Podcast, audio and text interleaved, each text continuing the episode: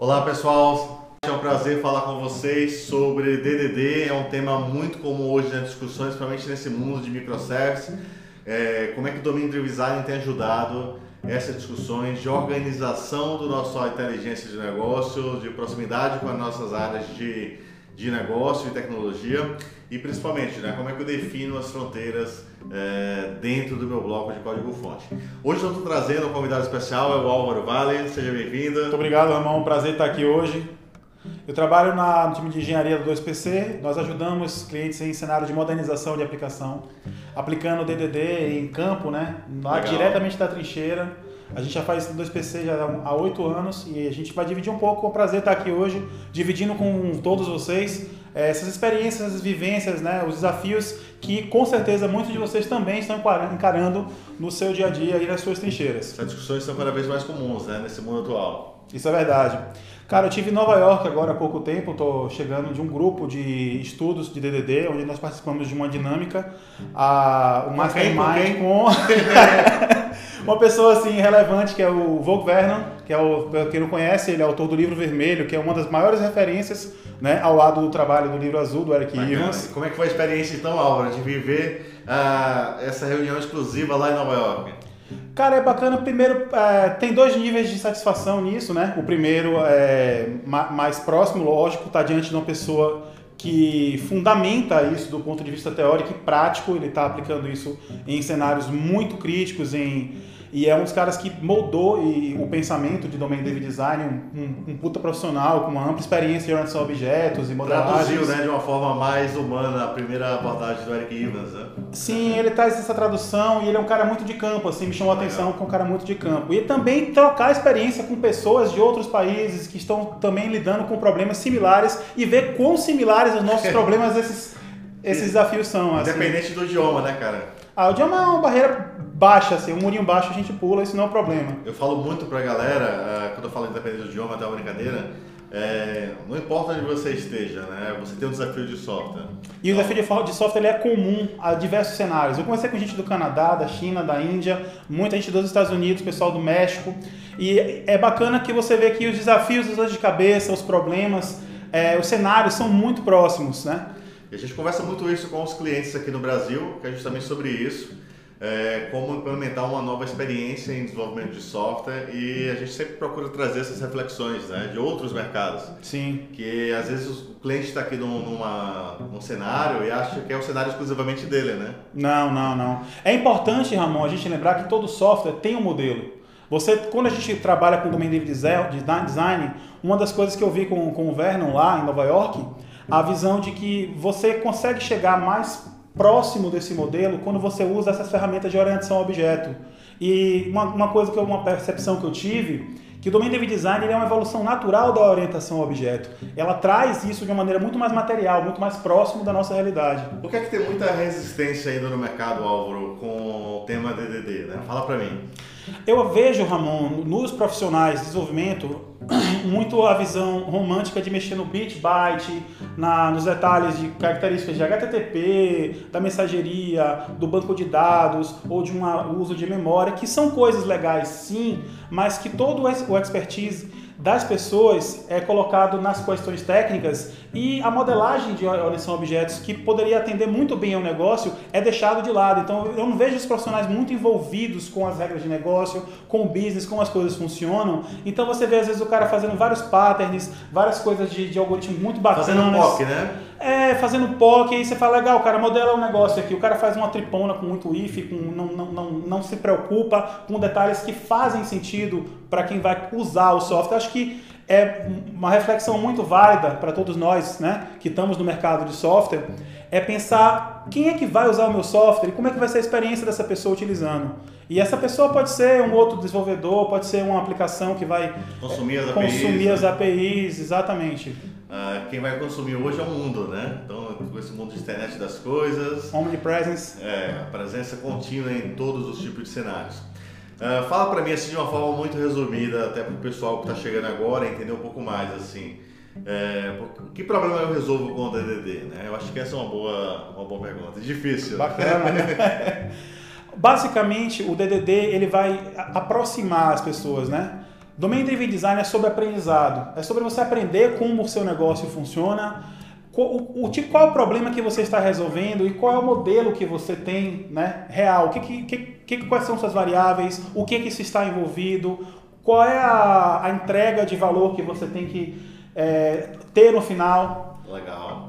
Esse aprendizado a, e as pontes que se constrói para chegar nesse, nesse, nessa entrega é o caminho do domínio de design. É, eu acho que uma das grandes jornadas que nós temos hoje nessas discussões de transformação digital e a gente tem percebido isso né, na, na prática, no dia a dia com os clientes, que é aproximar a área de tecnologia da área de negócio, né? Sim. E como é que o DDD contribui com isso?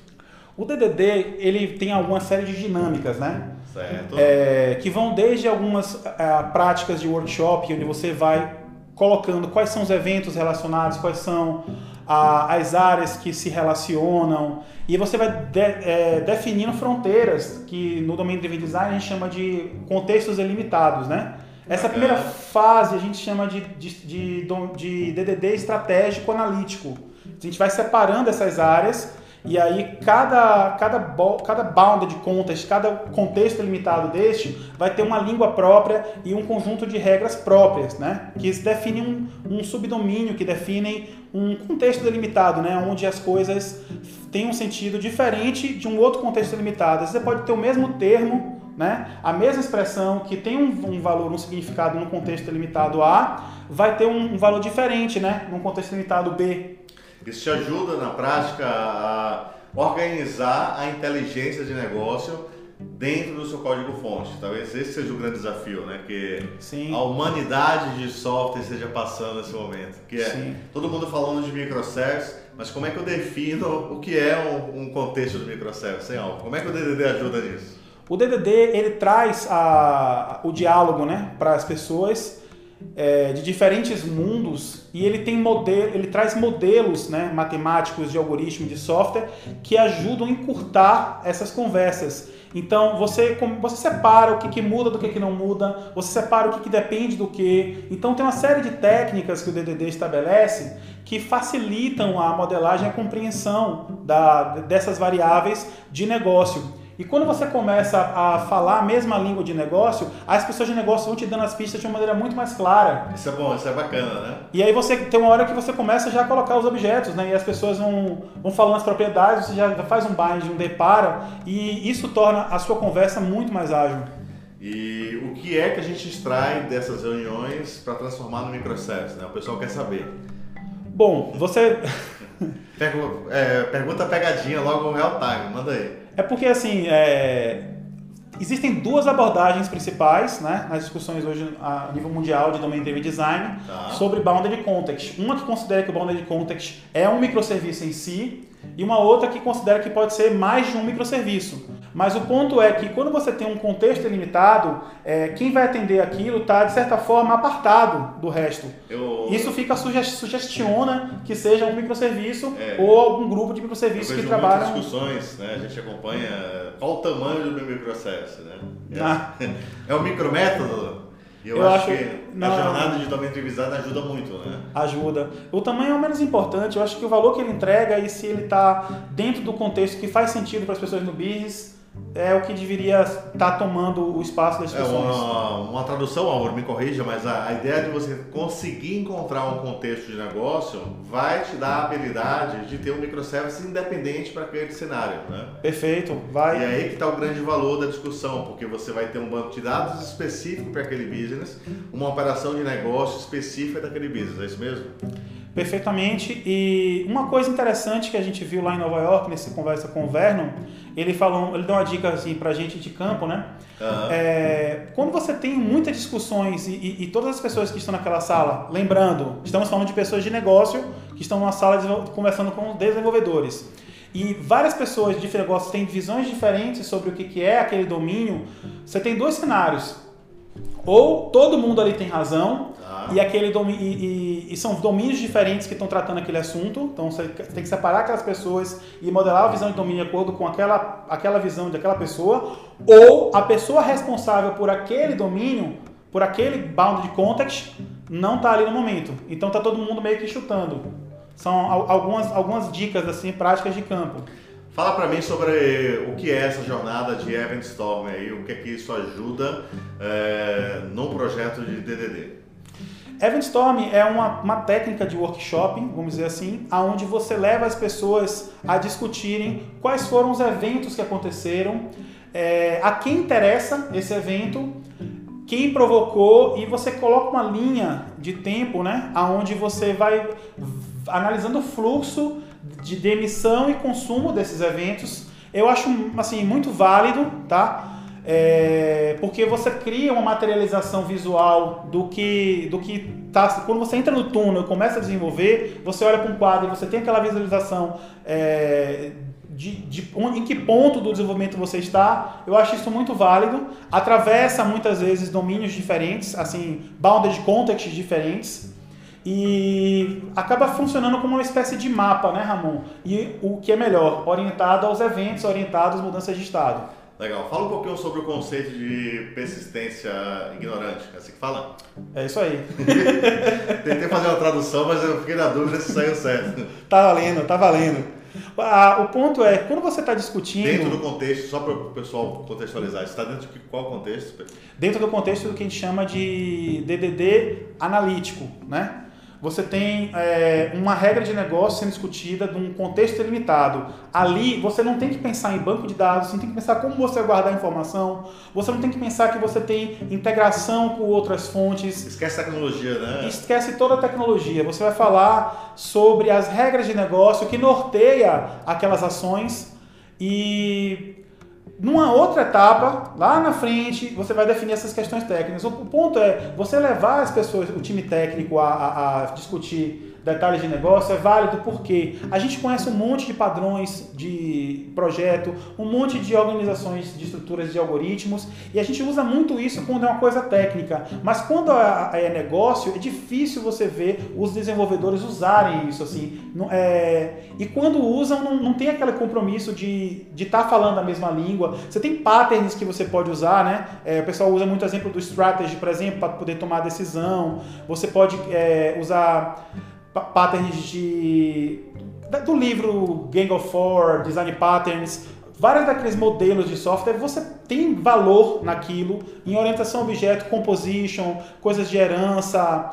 E as pessoas que desenvolvem normalmente acham que esses patterns são só para atender é, problemas de natureza técnica. E não, você vai ter modelagem de domínios complexos, de domínios ricos, e você vai usar padrões de modelagem e de orientação a objeto para atender essas regras de negócio.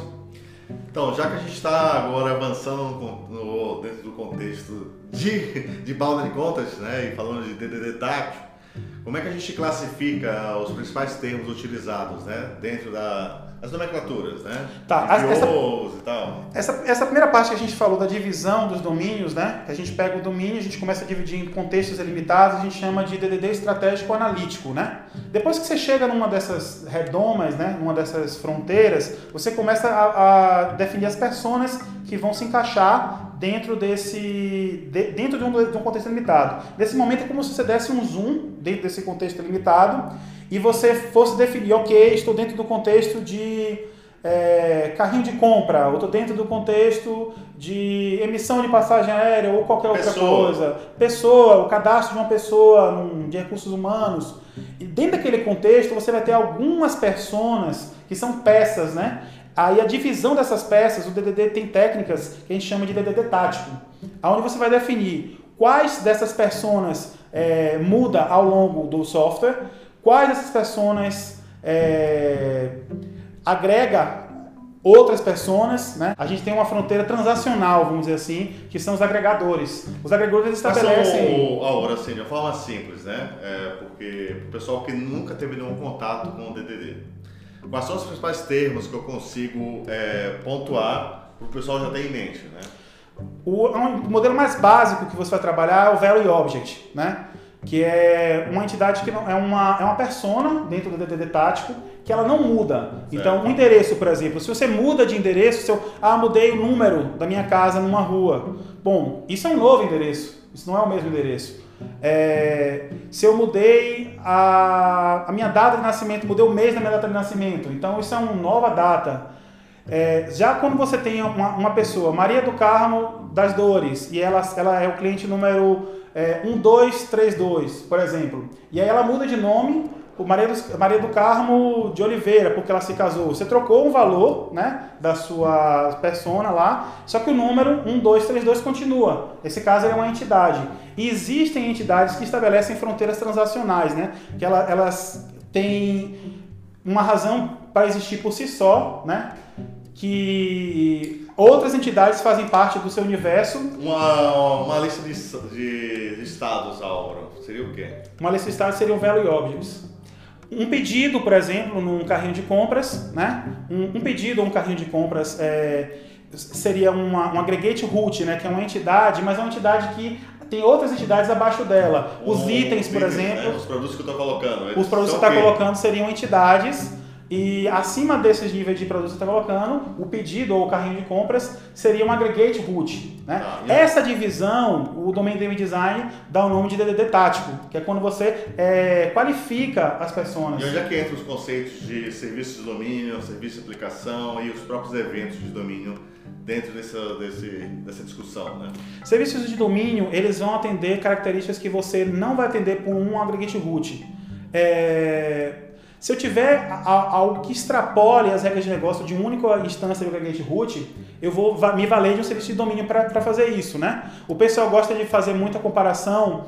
É, se eu estiver precisando criar um, um, método static né, no aggregate root, é um bom motivo para você pensar em serviço de domínio. O ponto é que o serviço de domínio transcende o aggregate root e ele vai coordenar outros é, aggregate roots ou instâncias do mesmo aggregate root pra, com regras de negócio. É uma entidade que não guarda estado, tá? E a visão de serviço de aplicação difere um pouco disso. A, a visão de serviço de aplicação é um nível acima de orquestração, aonde todos os demais objetos são carregados, montados e orquestrados para a execução das suas regras de domínio. E os eventos, né? O que é esse, esses eventos de domínio? Os eventos de domínio são mudanças de estado, né? Que acontecem dentro de um contexto delimitado e alguns desses eventos podem, inclusive, ser transferidos para outros contextos limitados através de uma arquitetura orientada a eventos. E aí entra dentro do contexto já de Event Architecture também? Sim, cria o um fundamento, digamos que cria o um fundamento, porque se você já tem os, as suas mudanças de estados qualificadas dentro do seu, domínio, do seu contexto limitado, você vai transmitir isso para o seu universo e a quem interessar saber né, o que está acontecendo, você já tem essa variação. Legal, e no dia a dia, assim, principalmente os times que estão começando, né? Por que, que eles têm uma dificuldade grande em separar contextos? Como é? Conta alguma coisa do dia a dia, mas assim, de uma forma mais materializando para que outras pessoas consigam entender. Um caso que me vem à mente bem, bem de imediato é quando você. O software normalmente ele não nasce pronto, né? Você, o software trabalha nele ao longo de um tempo e ele vai evoluindo. E a, a, a boa parte das pegadinhas que a gente vê em campo é na evolução da natureza do, do, do modelo do software. Então, um exemplo bem, bem simples: você cria é, dois contextos e esses contextos têm é, algo em comum entre eles. Né? Eles têm uma regra de negócio em comum. E essa regra de negócio por si só, ela começa a. Bom, ela não pertence nem ao contexto A e nem ao contexto B. E aí ela vira um novo contexto. Né?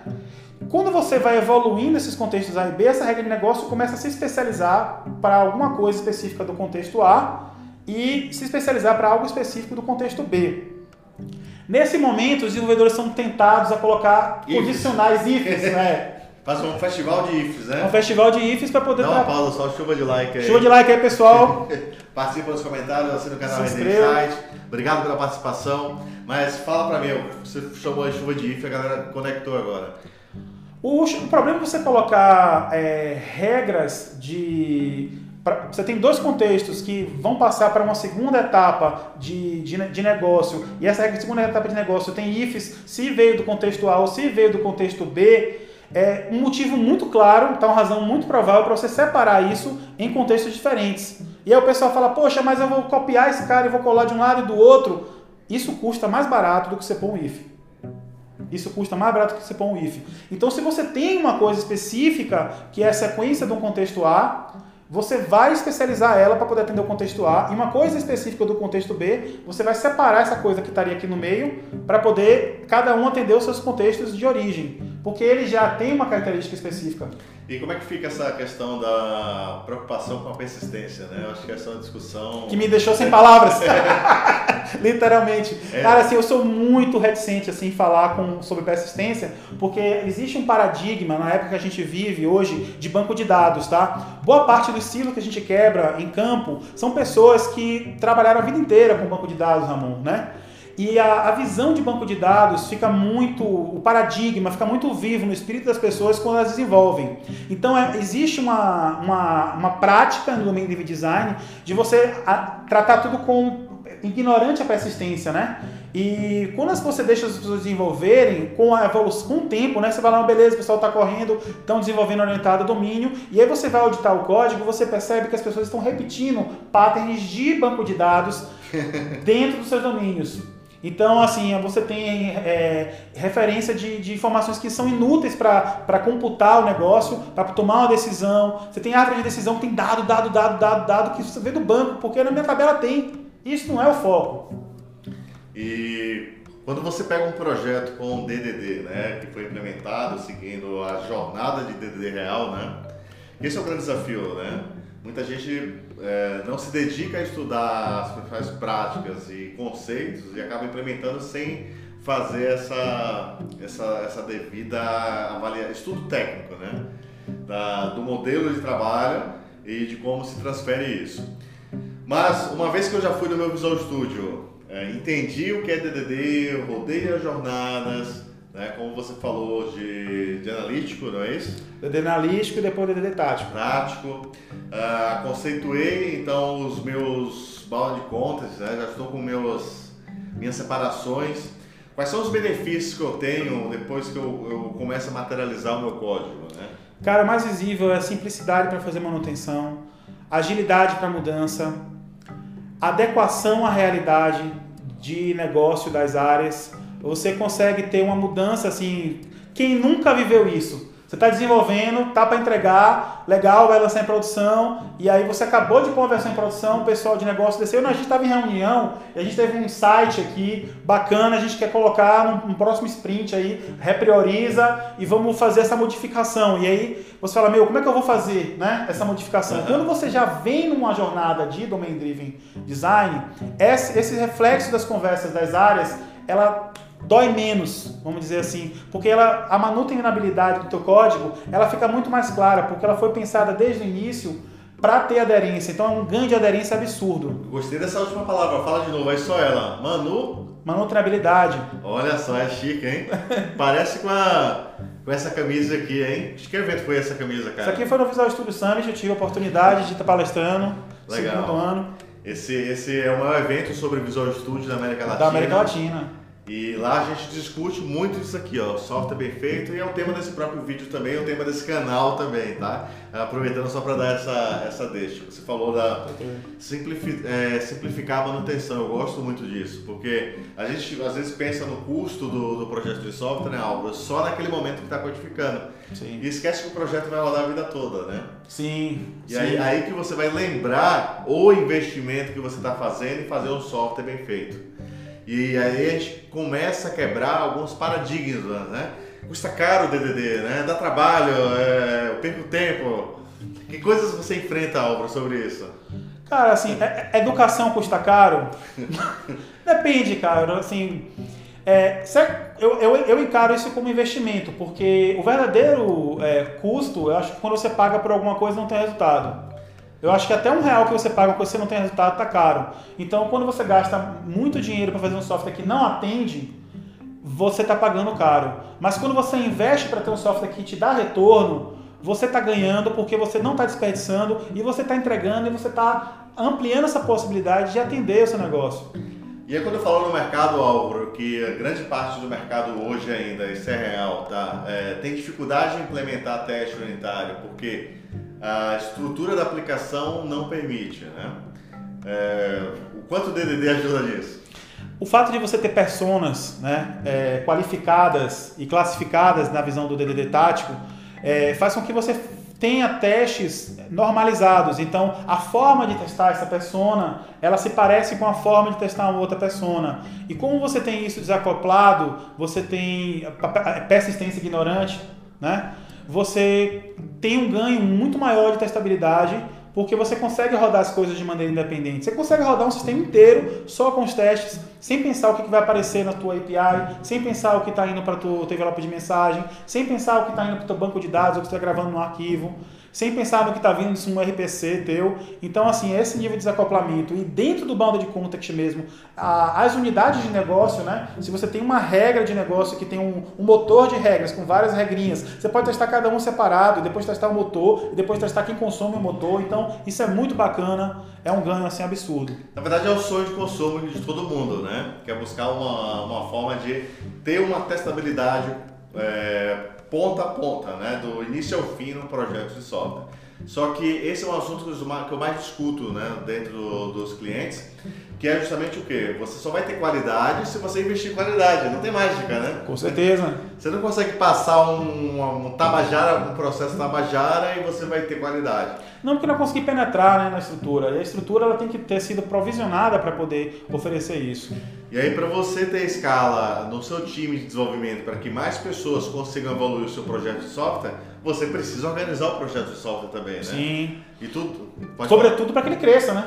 Sem eu, eu gosto muito de lembrar isso, porque eu vejo muita gente fazendo assim uma obra de arte Estou fazendo aqui uma, um mega projeto estratosférico. Solo, né? Exato, solo, assim, é um, é um guitarrista, é um, é um, é um Vivaldi fazendo... Edição única. Exato, edição única de um, de, um, de um mega projeto e que, na verdade, o que você tem que pensar é que outras pessoas vão trabalhar, pessoas vão mudar de emprego, sim, sim, sim. olha que chocante, as pessoas vão mudar de emprego ao longo do, do desenvolvimento. E a vida continua. E né? a vida continua por meses, anos, e aquilo vai crescer, e as regras vão mudar. E outro ponto importante, Álvaro, assim, eu quero que você comente aqui com, com o pessoal, é, pensando no contexto de microservices, né, que é um contexto que está em alta em discussões dentro de todas as empresas, e eu já tenho outros vídeos sobre isso, dá uma olhada na playlist, mas fala para mim assim, imagine um cenário onde você está com cinco microservices e você percebeu que você fez uma modelagem errada. Legal.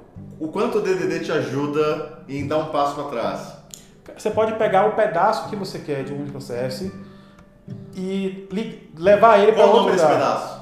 Você pega um aggregate root ou um conjunto de aggregate roots, você pode levar isso para um outro lugar, tá? Aí que é a vantagem do DDD tático, Ramon, porque as peças elas têm um padrão, né? Elas trabalham de uma forma, é, vamos dizer assim, normalizada. Então você consegue pegar essas peças e mover de um lado para o outro e a, o ponto onde elas se ligam é muito claro, a visão disso é muito claro para quando você está manipulando. Por isso que você tem que olhar para a estratégia da arquitetura e engenharia da sua aplicação, separando a responsabilidade, né? Uh, é uma pergunta que eu recebo com muita frequência, viu, Álvaro? Essa aqui que eu falei agora, e assim, as pessoas convivem, o negócio também evolui, né? Às vezes você está desenvolvendo um software, o negócio estava com uma visão, e em determinado momento a visão se readequou, né? E você pode mover esses contextos e reunificar microservices ou o contrário também, né? Sobretudo porque o DDD te permite ter uma visão zoom in e zoom out do seu modelo de software. Isso é muito bacana. Explica o que é isso, Álvaro. Eu vou, eu vou, eu vou, eu vou tocar, eu vou traduzir, vou tocar na dor de quem já desenvolveu tem essa visão. Quando você tem, ó, tá dando problema aqui, e aí você olha um bloco assim, um horizonte, né? Você olha, você não vê onde termina aquilo. Quando você está visando zoom in, zoom out, você tem assim, ó, bom, eu tenho é, um bloco onde está acontecendo um problema, dentro dele eu tenho alguns subblocos. Eu consigo saber que subbloco está acontecendo o problema e dentro dele qual é o outro subbloco. Essa navegação, né? É, é, quando você constrói uma aplicação usando Domain Driven Design, você consegue navegar nisso muito tranquilo facilita porque é reestruturado para poder gerar essa experiência de zoom in zoom out de navegação na estrutura de classes, na estrutura do seu software. E a ideia, né, assim, ó, ver se você concorda comigo, e todos os projetos que a gente entra para conversar, uh, uma pessoa começa um, um projeto dentro de um, de um serviço, daqui a pouco ela está dentro de um outro serviço, e nada melhor do que ela ter uma experiência única de trabalho em todos os projetos. Né? Isso é, é algo impossível, Alma? Porque Não. as pessoas acham que é impossível, né? É, eu, eu tenho. Mexendo, mexendo tá liberado? Liga o vestiário aí agora.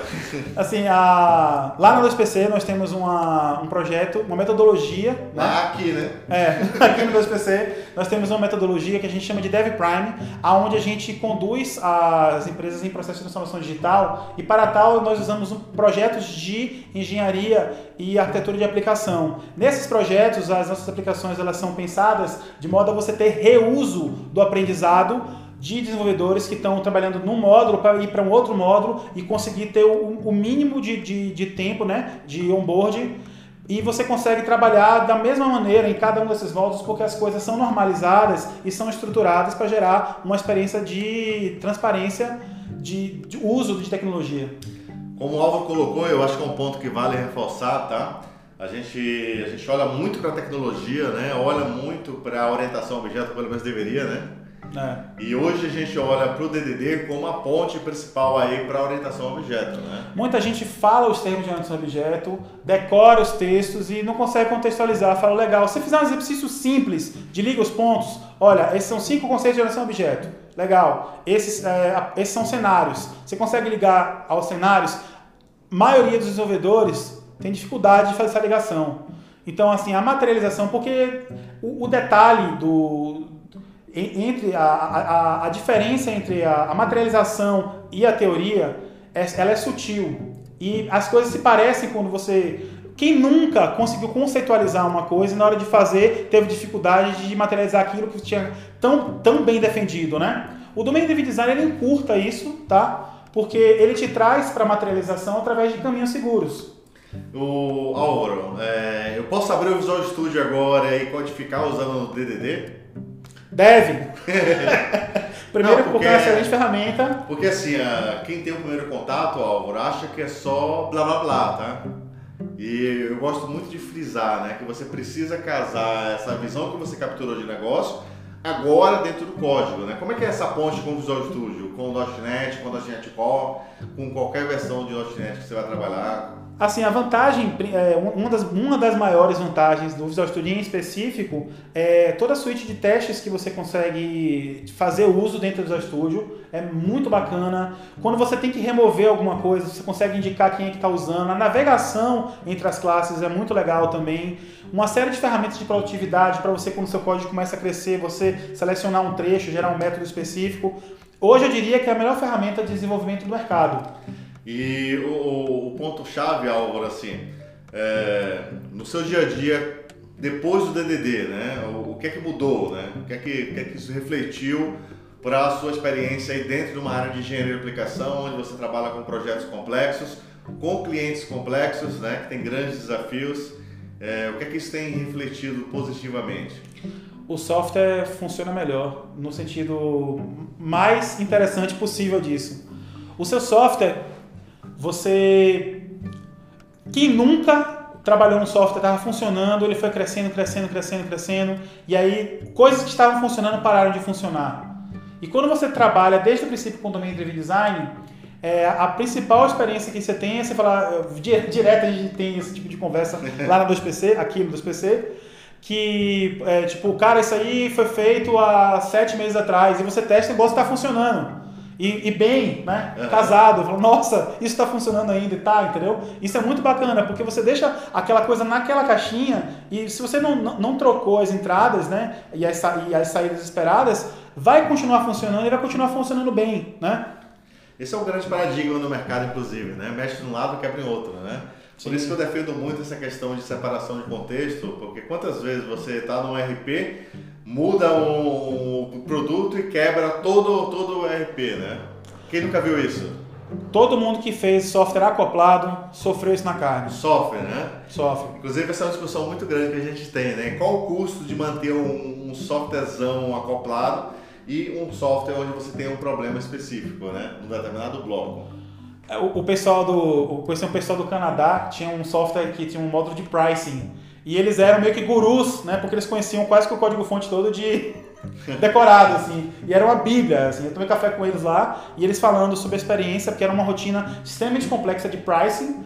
E meio que tinham alguns, alguns lugares que você não podia mexer. Se você tocasse, ele era um, era um dominó, né? Saía... Isso não existe aqui, tá, Não é, existe aqui. É só lá. é só no, no, no Canadá, né? Entendi, deve ser o frio, né? É, dessas discussões de Nova York, cara, que você passou com, com outras pessoas, tá? Isso é muito legal até o pessoal entender. Existe muita gente discutindo no domínio Driven Design. Uh, a gente sabe que o desenvolvedor ainda tem dificuldade muito grande em aceitar esse tipo de discussão, né? E o que é que você atribui ao nessas discussões? Cara, um pouco de zona de conforto, um pouco de medo, um pouco de até um pouco de, num bom sentido, tá? Melhor, melhor sentido da palavra, ignorância, no sentido de desconhecer. É, a gente ouve muito o pessoal falar, meu, isso é uma bazuca para matar uma formiga, é, eu não preciso de toda essa complexidade. E quando você vê o software do cara, o software do cara é mega complexo, tem 700 linhas. Numa uma função... Verdade, nem ele tira férias, né? Não, se ele tirar férias, você parou a empresa, nem vai ligar pro cara. Então, assim, às vezes a gente vê muitas discussões criando resistências, mas sem experimentar, tá? E aí o motivo principal desse vídeo é experimente, né? Sim. Uh, a gente sabe Faça um test drive. Existe uma barreira de entrada, óbvio, né? Qualquer coisa nova você precisa estudar e entender corretamente o conceito, da mesma forma que você vai programar orientação a objeto, né? Sim. Não dá para abrir o teclado e sair codificando uma classe sem entender o que está fazendo. Sim, sim. Você sabia o que é um polimorfismo? Você precisa é, orientar o seu esforço a, a um plano. Quando você começa a desenvolver, depois de desenvolver, ai meu Deus, eu preciso fazer, eu preciso fazer, eu preciso fazer, você, de certa forma, você não está pensando. Você não está tomando a melhor decisão. Você não está fazendo as melhores escolhas. E quando você tem um modelo que te ajuda, que te estrutura, você tem um universo menor. Tem uma frase é, do Ken Thompson, que é um dos criadores lá do, do Unix, que eu acho muito bacana, que é faça algo simples e faça isso funcionar bem. E depois você vai orquestrando com outras coisas simples, né? Mas dentro de um projeto organizado. Eu acho isso muito válido. Eu acho que tem muito disso, né, dessa essência no Domain Driven Design. Eu acho que tem muito disso em quando você pensa em fazer uma aplicação moderna, né? Porque não basta você pegar a versão nova do Visual Studio, do .NET e escrever código como antigamente. O tá. resultado tá. vai ser o mesmo. Se fosse só o Visual Studio, tava bom, Ramon. o pior é quando sai uma novidade, o pessoal instala e bota para usar em produção e não se preocupa em fazer um código estruturado.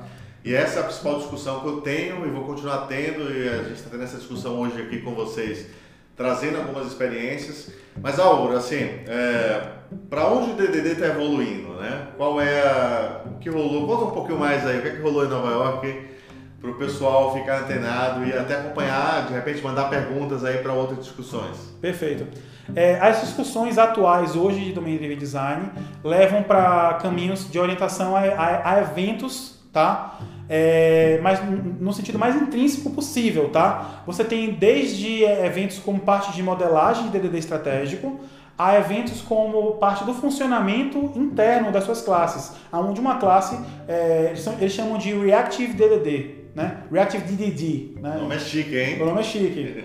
Mas o ponto é que você, você pense as, as coisas é, com, dentro de uma lógica de uma linha de tempo, dentro de uma lógica de variação de estado, e que isso cada vez mais, você veja assim, uma tendência muito do caminho da aderência à realidade. Tá, e o que é que isso reflete, de novo, é Event Driven Architecture, que pode ser um tema no próximo vídeo? Eu acho que DDD converge para aderência à realidade. E a realidade hoje, ela é muito dinâmica. As, as decisões de negócio são tomadas muito em cima de coisas que estão acontecendo nos momentos, é, nos últimos momentos. A informação velha não serve muito para tomada de, de, decisão. Assim, ela tem o seu papel, lógico que sim. Você cria histórico, você cria patterns e tem um ganho em cima disso. Mas hoje a gente tem uma capacidade de tomar certas decisões em tempo real. A gente tem como saber o que está acontecendo, como está acontecendo, como o meu cliente está interagindo com a minha aplicação. Com o meu business, né? Exatamente. Se ele tentou fazer algo e desistiu e, e conseguir recuperar ele a tempo ainda de, de poder converter. E então, quando você começa a ver que uma, arquiteturas orientadas a eventos que eles contam uma história, né? Elas contam uma história de algo que está acontecendo no mundo real. E quando você vê que Domain Driven Design tem uma preocupação de endereçar problemas do mundo real, você vê que essas abordagens elas convertem. Show de bola. Eu acho que isso vai refletir muitas discussões é, nos projetos de vocês nos próximos anos, tá? Inevitavelmente, uh, organizar o seu código-fonte para ter qualidade, organizar o seu código-fonte para ter uma manutenção mais simples, isso é uma premissa, né? Eu acho que é o esperado. Sim. E aí depois você evoluir isso para que você tenha também uh, eventos refletindo o seu negócio real time isso é ouro, né? É a cereja do bolo. Porque isso vende, isso transforma em negócio.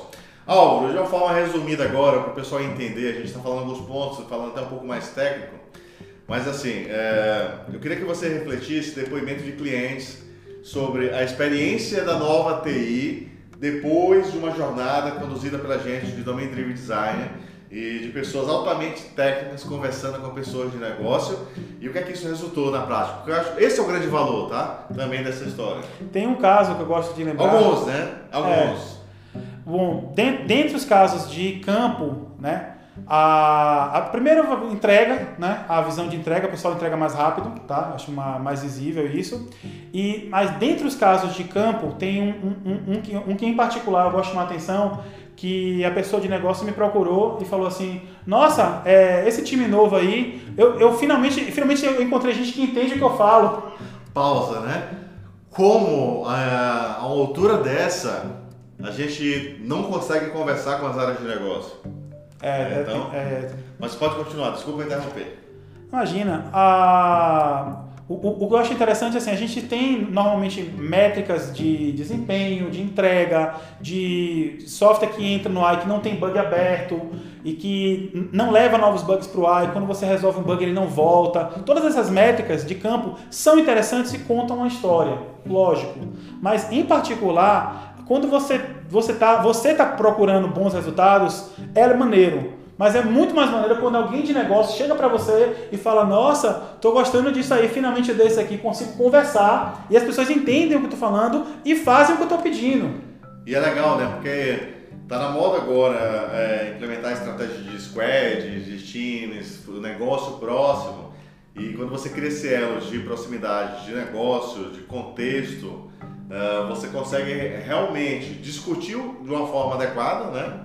que eles se entendam e, e, ao mesmo tempo entender, né? Eu acho que é, é, é, bom. Jornada de aprendizado mútuo. A gente já teve experiência, inclusive, com executivos participando de discussões e feliz, né? Porque sim, não estava só falando de Bitbyte, nem de HTTP, nem de set em banco de dados. É, você difícil conseguir a agenda, né? E a pessoa está na sala, por vontade própria e já chega falando, ó, eu vou ficar aqui, mas depois eu tenho um compromisso e, e, de repente o tempo vai passando e a pessoa não vai embora. E ela começa a interessar e manda chamar e pega o telefone, ó, manda chamar o pessoal do departamento, manda o pessoal chamar o pessoal do, do, do para ver o que está acontecendo aqui e para poder fazer parte do que está sendo discutido.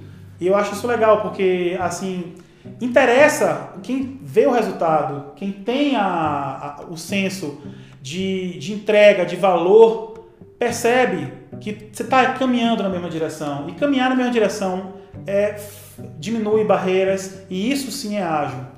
Então, Álvaro, assim, duas recomendações: estudar DDD, estudar orientação a objeto, são boas? Primeiro, estudar orientação a objeto.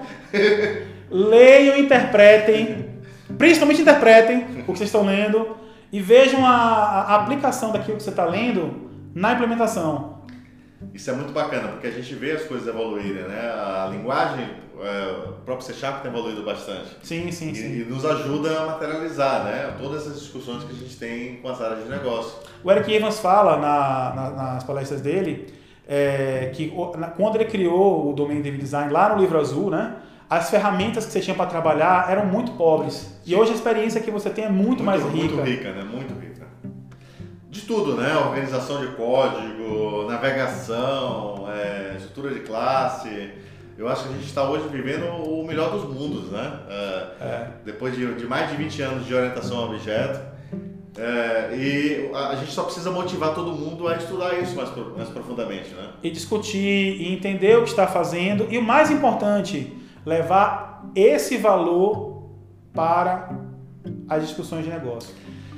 Então, pessoal, é, essa é uma, uma conversa sobre o modelo de Domain Driven Design. Eu espero que tenha provocado em vocês algumas reflexões, tá? Eu queria continuar com vocês no canal RD Site. Eu vou colocar o link do Telegram também, se você quiser discutir mais um pouco. Participa nos comentários, compartilhe o vídeo.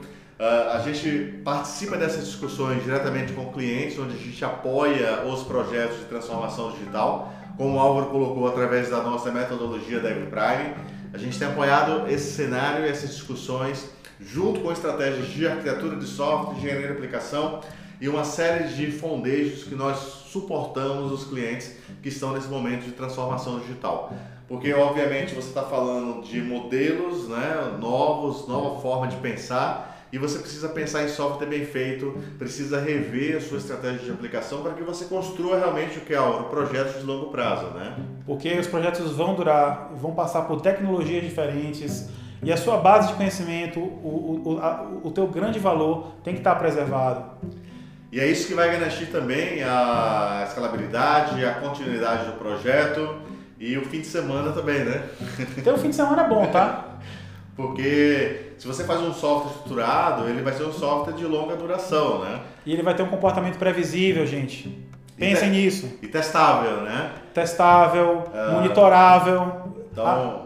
e com baixo é, índice de retrabalho. Então, quanto mais você investe em qualidade, mais eficiente você fica, né? Todo mundo fica, né? E você padroniza. Eu acho que é outro ponto que eh, os projetos precisam entender a importância de padronização, né? É. Principalmente que a gente tem pessoas navegando entre vários projetos e se cada um faz uma pecinha de um jeito diferente, o que acontece? Você tem um monte de impressão digital das pessoas e aí, oh, chama fulano aí para dar manutenção disso aqui que só ele que mexe. E aí, eu, eu, às vezes eu chego em projetos e uma pessoa, por exemplo, o Álvaro aqui, ele não pode tirar férias porque só ele fez aquele módulo de cobrança, né? Isso é ruim para ele, é ruim para o negócio. E principalmente essa dinâmica que a gente tem, que aí o negócio está cada vez mais próximo. Acho que nunca aconteceu isso no, no passado, né? A gente está próximo, a gente está conversando com o negócio, a gente está evoluindo, a demanda é muito grande. E a gente precisa estar tá pronto para evoluir. Eu acho que essa é a principal discussão quando você começar a rediscutir a sua estratégia de software. Você precisa se preparar para essa nova dinâmica de TI. É isso, Álvaro? É isso aí. E se preparar significa ter planejamento e ter um bom projeto de arquitetura de aplicação. Então, pessoal, um forte abraço, assista outros vídeos e a gente volta a conversar também. Obrigado, Álvaro, mais uma vez pela presença. Imagina. E já sabe que a gente vai falar de Event Driven Architecture aqui, tá? Prepare aí Tamo um, junto. um bate-papo sobre isso. Prazer. E lembrem do Visual Studio Summit, é maior evento sobre Visual Studio da América Latina. Esse ano a gente recebeu mais de 30 palestrantes durante dois dias discutindo isso, desenvolvimento de software, estratégias né, e como o mercado está evoluindo para que o pessoal possa fazer network, possa discutir projetos, porque não tem coisa mais legal né, do que a gente discutir e antecipar o próprio futuro. Né? Porque quando você tem insights adequados, você consegue direcionar o seu investimento na sua carreira, no seu projeto, na sua empresa. É isso mesmo, Álvaro? É isso aí, gente. Lembrem-se que a, o, business tem que dar retorno.